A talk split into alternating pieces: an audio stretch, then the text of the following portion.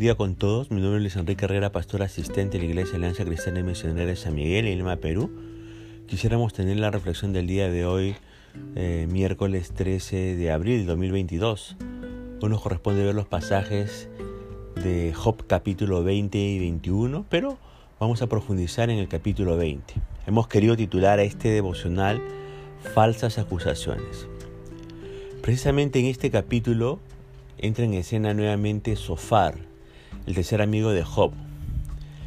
Ahora, dicen los tres primeros versículos lo siguiente.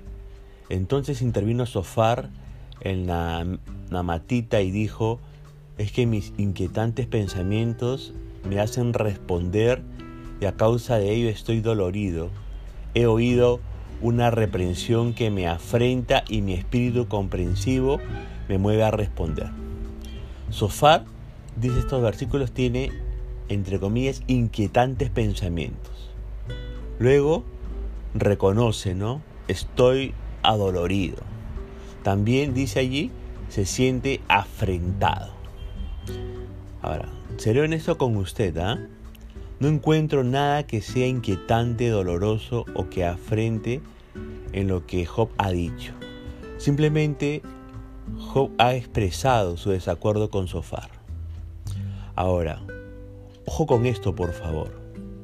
Quienes desean poner en su lugar a los demás y controlarlos, a menudo se sienten inquietos y adoloridos cuando los demás no están de acuerdo con ellos.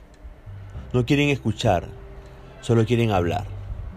No quieren aprender, quieren instruir o preferiblemente sermonear. Y por supuesto, no quieren que estén en desacuerdo con ellos. Ahora, la virulenta lengua de Sofar no se suavizó mientras esperaba su turno para hablar otra vez. Tiene que darle tres mensajes a Job.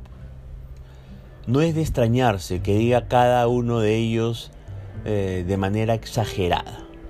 Primero, quiere que Job entienda que los malvados no vivirán mucho, allí en los versículos del 4 al 5 de este capítulo. Segundo, los placeres de los impíos son pasajeros, le dice este Sofar a Job en los versículos 12 al 19. Y finalmente, Sofar afirma que el juicio de Dios cae severamente sobre los impíos en los versículos 20 al 29. Pero hay un gran problema con estos mensajes. Son falsos cuando se interpretan como Sofar piensa. Sofar está dando su sermón al igual que un novato sin dos dedos de frente. Para este hombre todo está clarísimo y todo es demasiado sencillo. Todo puede reducirse a axiomas simplistas, lo cual explica por qué Sofar se mantiene firme en sus comentarios en cuanto a la brevedad de la vida, los placeres pasajeros de los impíos y el juicio de Dios. Job señalará pronto el error del análisis de Sofar, pero primero asegurémonos de seguir el pensamiento del hombre. Lea usted los versículos 4 al 5. Allí Sofar ve a Job como un malvado.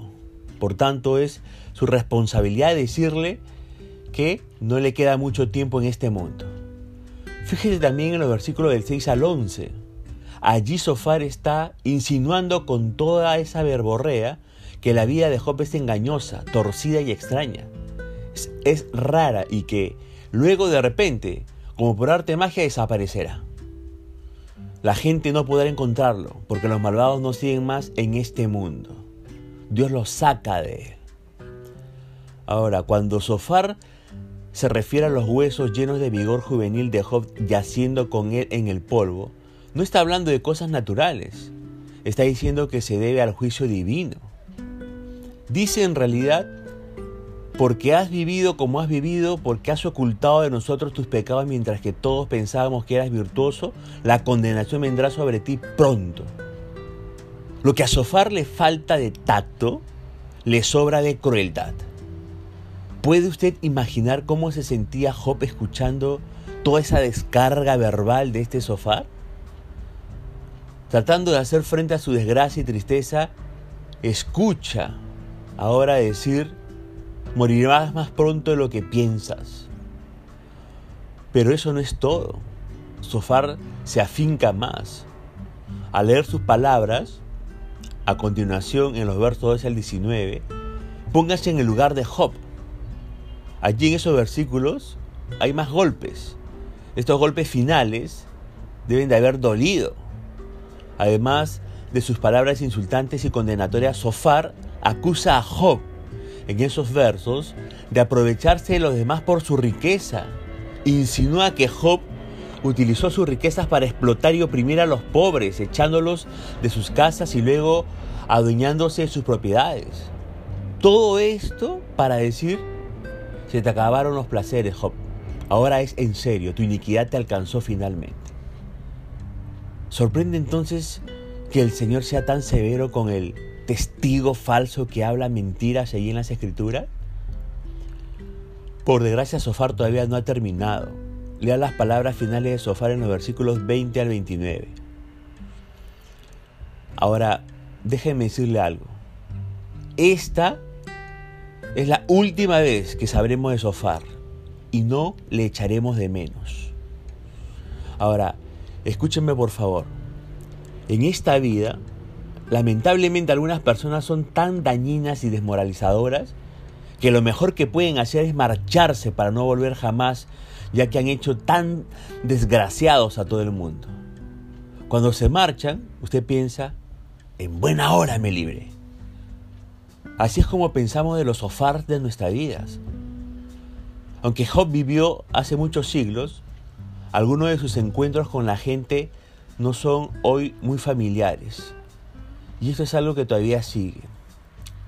Ahora, es probable que algunos de ustedes que escuchan estas palabras, este devocional, tienen unas lenguas terriblemente afiladas. Dicen cosas que cortan, pero dicen sus palabras con frases que suenan piadosas e incluso elocuentes. Pueden sonar como súper religiosas a veces, pero son lesivas y dañinas insinúan mucho más de lo que se dice realmente. ¿Y sabe qué? Aquí el autocontrol juega un papel tan fundamental. Qué valioso es pensar antes de hablar. Y luego, después de dar nuestras palabras, una atención muy cuidadosa. Medir nuestro tono de voz y el posible efecto y su veracidad. Sofar no hizo nada de lo anterior con tranquilidad temeraria dejó caer sus ofensivas palabras como cargas de profundidad. Aunque Job era un hombre de Dios experimentado y maduro, deben haberle herido al explotar estas en su mente. Las falsas acusaciones, ¿sabe qué? También hieren a los fuertes. No lo olvide. Las acusaciones falsas también hieren a los firmes y fuertes. Por eso, el formarse hábitos de moderación es, es una disciplina esencial. Cuando recibamos información, escúcheme por favor, acerca de otra persona, ¿sabe qué es mejor? Es mejor preguntar la fuente. Es mejor preguntar, ¿cómo sabe usted eso? ¿Quién se lo dijo? ¿Es creíble esa información? Estas preguntas que le acabo de hacer sirven para silenciar a las personas que tienden a transmitir información dañina y exagerada. Y ayudan para llegar al fondo de los rumores. Además sabe que estas preguntas dan oportunidad para que florezca la verdad sustituyendo las mentiras. Pero usted tiene que saber que decir la verdad tiene un precio. Ahora, con el sermón de Sofar, Job ha estado escuchando, entre, entre comillas, mucha cháchara, solo mucho movimiento de labios. Solo ha estado este Sofar diciendo sandeces. Lo que está diciendo contra Job no es cierto aunque Sofar dice sus palabras en forma poética y elocuente. Job, fíjese, ha soportado con paciencia, pero se niega a dejar pasar esas palabras y no hacer nada. Yo he oído decir que no importa de qué se trate cuando alguien hace una falsa acusación contra nosotros y que no debemos decir nada, que Dios nos defenderá. Déjeme decirle algo. Hay ocasiones cuando eso puede ser correcto, pero no siempre. Si su reputación está siendo destruida por las mentiras, si su empresa se está arruinando por falsas acusaciones, si su iglesia está siendo destruida y desmoralizada por la información falsa de una boca mentirosa, A veces es necesario salirse al paso a la situación y poner las cosas en su sitio. Recuerde, por favor, la verdad puede silenciar la mentira. Y permítame decirle unas palabras finales a usted, a usted que está atravesando un tiempo de falsas acusaciones. Déjeme decirle algo, que el Señor le dé fortaleza en medio de lo que está enfrentando, que Él le sostenga muy de cerca en este tiempo, que Él le dé la sabiduría y la gracia para responder, que el Señor se convierta en real y personal para usted, dándole incluso canciones en la noche y un tranquilo descanso en la seguridad de que Él está defendiendo su integridad. Y yo añadiría que Él le dé una piel muy dura para que no se dé por vencido mientras espera su vindicación. Pero también sabe que, déjenme decirles a los que esparcen rumores, mentiras y calumnias contra los demás, no hay nada más desleal que eso que ustedes están haciendo. Nada. Si usted dice ser un seguidor de Cristo, eso tiene que parar. Ahora mismo. Usted hiere el cuerpo de Cristo, hiere la iglesia, arruina el testimonio de Cristo. Si es que usted es un, uno que esparce rumores, mentiras y calumnias. No hay nada que le encante más al mundo perdido que oír y ver a la familia de Dios peleándose unos con otros. Y añadiría un comentario final para todos, antes de que fustiguemos con, nuestros, con nuestras lenguas a los amigos de Job. Hagamos primero un examen de conciencia Sigamos el ejemplo del salmista y oremos diciendo el Salmo 139, verso 23 al 24. Examíname, oh Dios, y conoce mi corazón, pruébame y conoce mis pensamientos, ve si hay en mí camino de perversidad y guíame por el camino eterno. Deje que ese examen de conciencia tenga lugar en su vida, para ver si somos personas que esparcimos falsas acusaciones.